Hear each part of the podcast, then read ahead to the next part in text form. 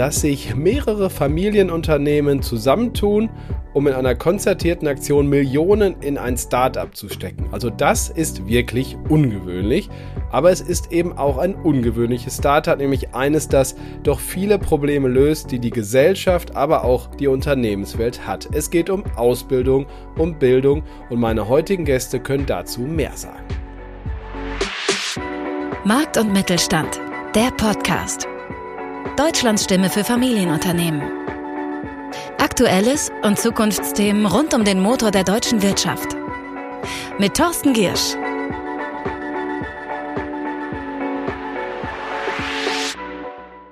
Heute habe ich zum ersten Mal seit 60 Folgen, glaube ich, zwei Gäste gleichzeitig bei mir im Podcast. Aber das macht doch Sinn. Und zwar Alexander Giesecke. Er ist Gründer und Geschäftsführer der Lernplattform Simple Club.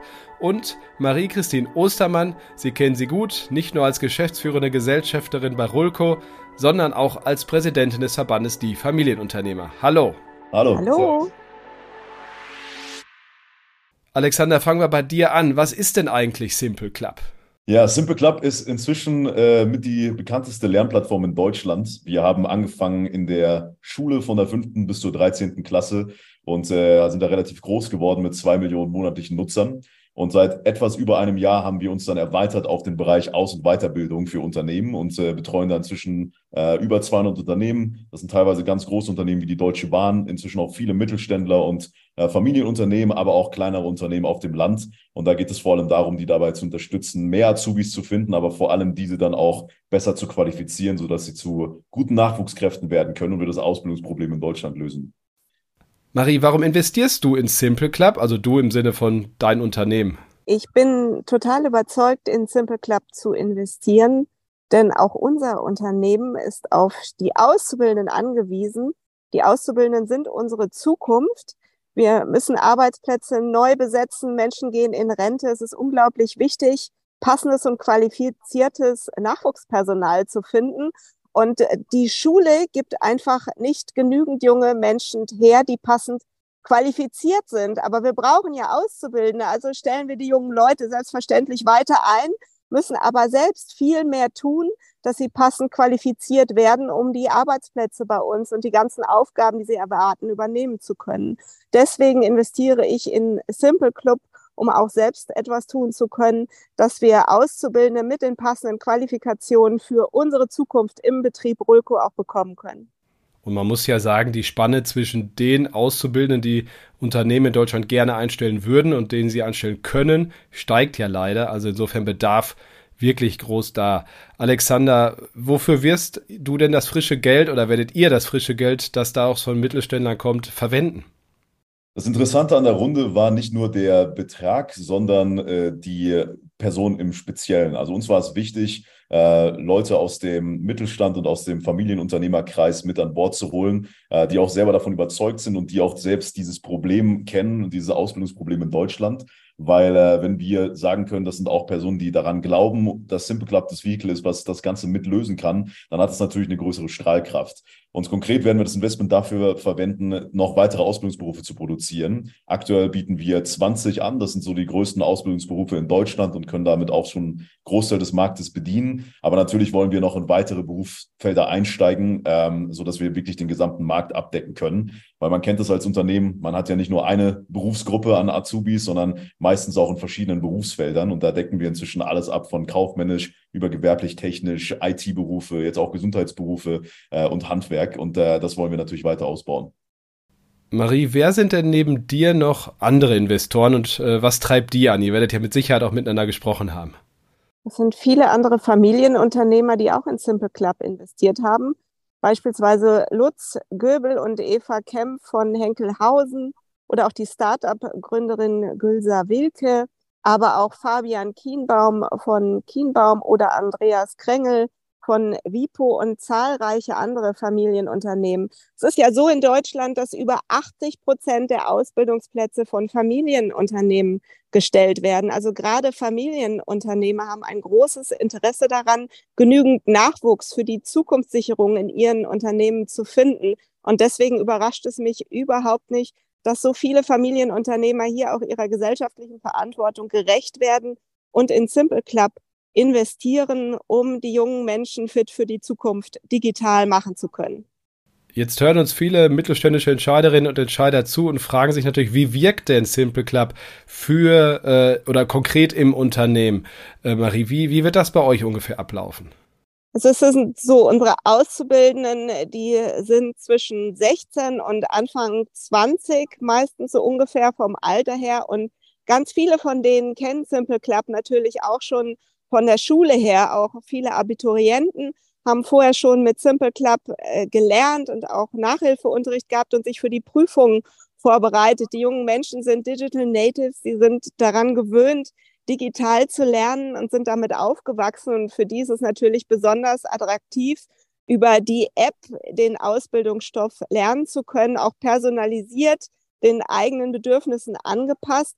Für uns als Unternehmen ist das auch besonders attraktiv, denn unsere Ausbildungsleitungen können kontrollieren, wie die Jugendlichen damit lernen, wie der Lernfortschritt ist. Das ist natürlich ein besonders effizientes Lernen und entlastet uns in den Unternehmen auch, denn wir müssen natürlich im Hauptjob die Kunden zufriedenstellen und sind durch diese sehr einfachen Anwendungsmöglichkeiten digital über die App von Simple Club da natürlich auch perfekt unterstützt. Alexander, wenn du da vielleicht kurz äh, noch ergänzen magst, es äh, nutzen ja nicht nur Unternehmen und deren Auszubildende Simple Club, das ist natürlich unser Fokus heute. Aber wie, ähm, was bietet die App sonst noch, die Lernplattform?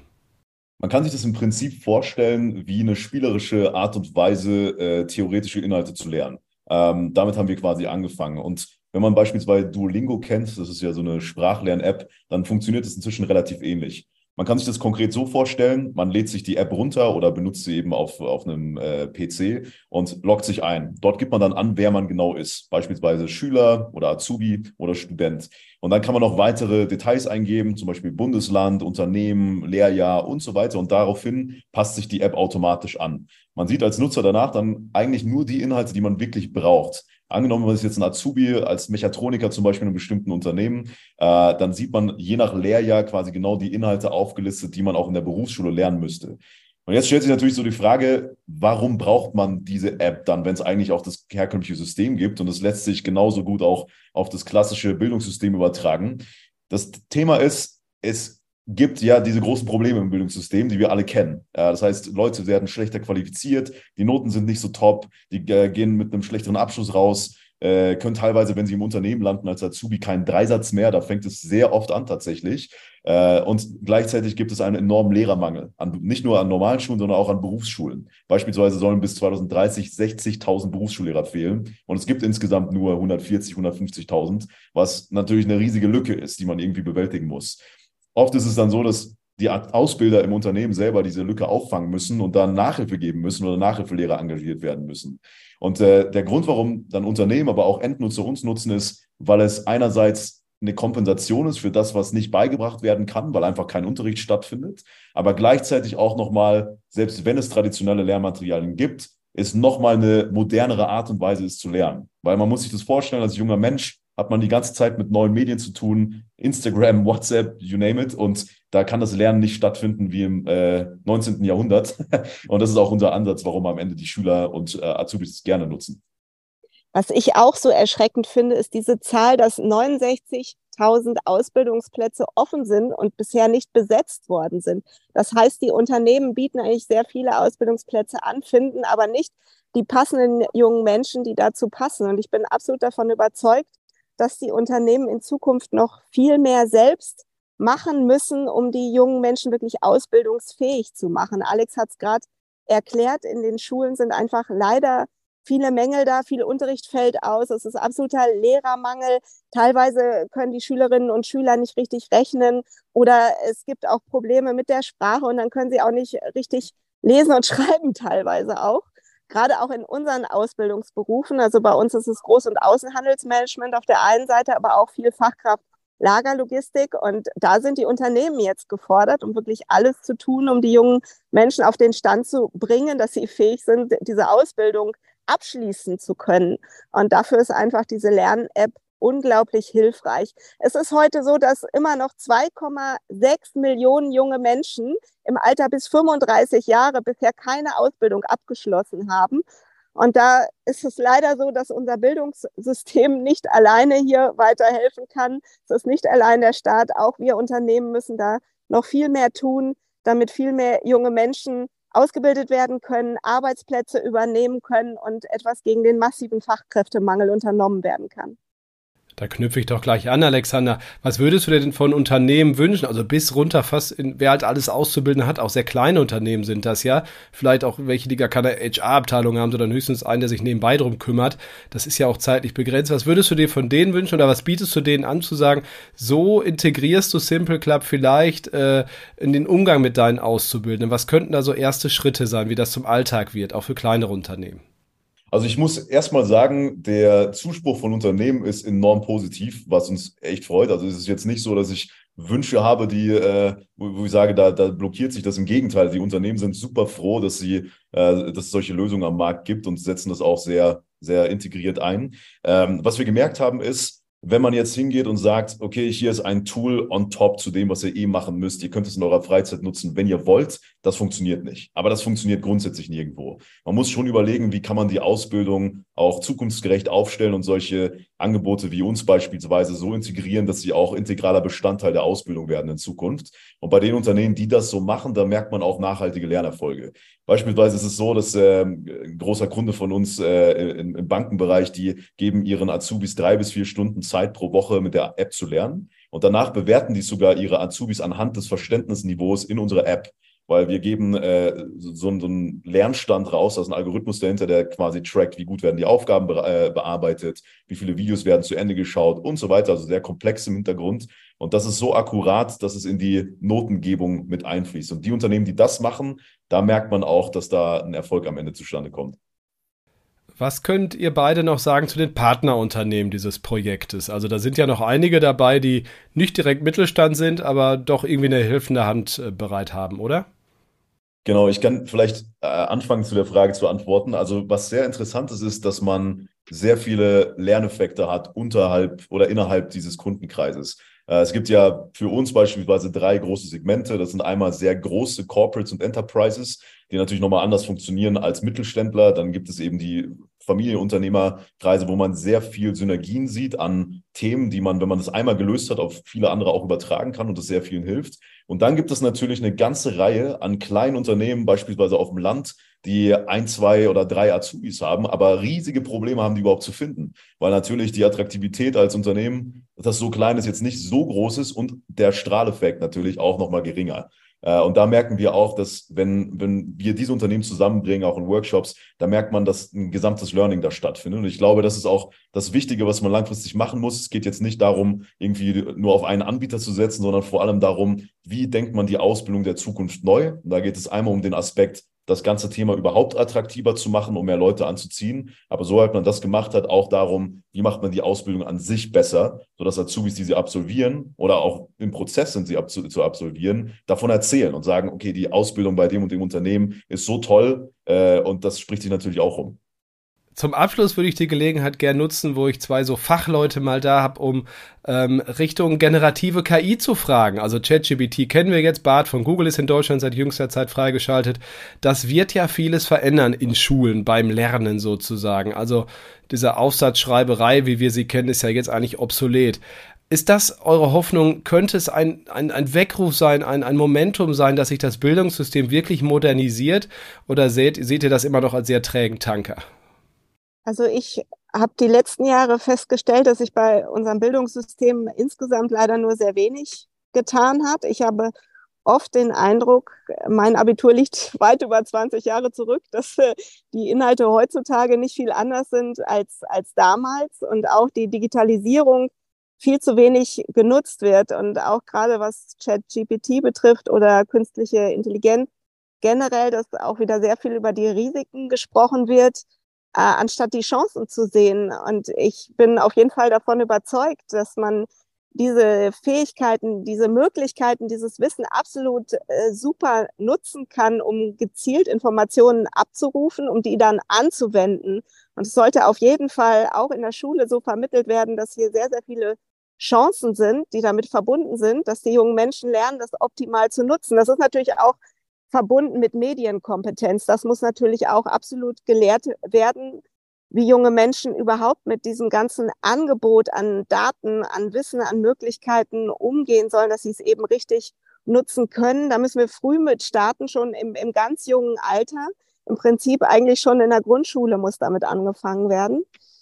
Aber dann ist es natürlich ein riesiger Vorteil für die Zukunft. Und das müssen wir auch so sehen in Deutschland und in Europa und nicht nur die Risiken und nicht nur versuchen, mit, mit ganz viel Regularien äh, wieder vorzugehen, um es möglichst sicher zu machen. Sonst ist der Zug irgendwann abgefahren und die USA und China sind uns meilenweit voraus. Alexander, Zustimmung, Ergänzung? Gerade wenn es um digitale Bildung geht, geht es ja oft um diese Frage, müssen wir überhaupt noch Dinge grundsätzlich lernen und auswendig kennen oder verstehen oder können wir eigentlich alles googeln? Und jetzt mit ChatGPT natürlich noch mal einfacher. Aber wir sind davon überzeugt, dass es nach wie vor diese, diese Grundbildung geben muss, die einen in die Lage versetzt, zu rekombinieren und sich Dinge selber herzuleiten. Das musst du einfach erstmal lernen. Da kannst du nicht in Google reingehen und fragen, wie das geht, wenn du einfach kein Grundverständnis hast. Aber on top geht es dann eben darum, diese Medienkompetenz aufzubauen, mit diesen Tools zu arbeiten und zwar am Strang der Zeit. Und ich glaube, jetzt mit KI merkt man noch mal mehr als vorher während Corona, was ja auch schon mal eine Offenbarung war, wie sehr das Schulsystem detached ist von dem eigentlichen Leben nach hinten raus. Und ich glaube, das ist die große Challenge. Wenn man das jetzt neu bauen würde, was man leider nicht einfach auf einmal kann, aber man, wenn man könnte, dann müsste man trotzdem wieder so vorgehen, dass man ein System entwickelt, was sich dynamisch mitentwickelt mit der aktuellen Zeit. Ansonsten haben wir in fünf Jahren wieder das gleiche Problem, dass das System veraltet ist. Und ich glaube, darüber könnte man jetzt zwei Stunden diskutieren, aber das ist wahrscheinlich somit eins der Kernprobleme.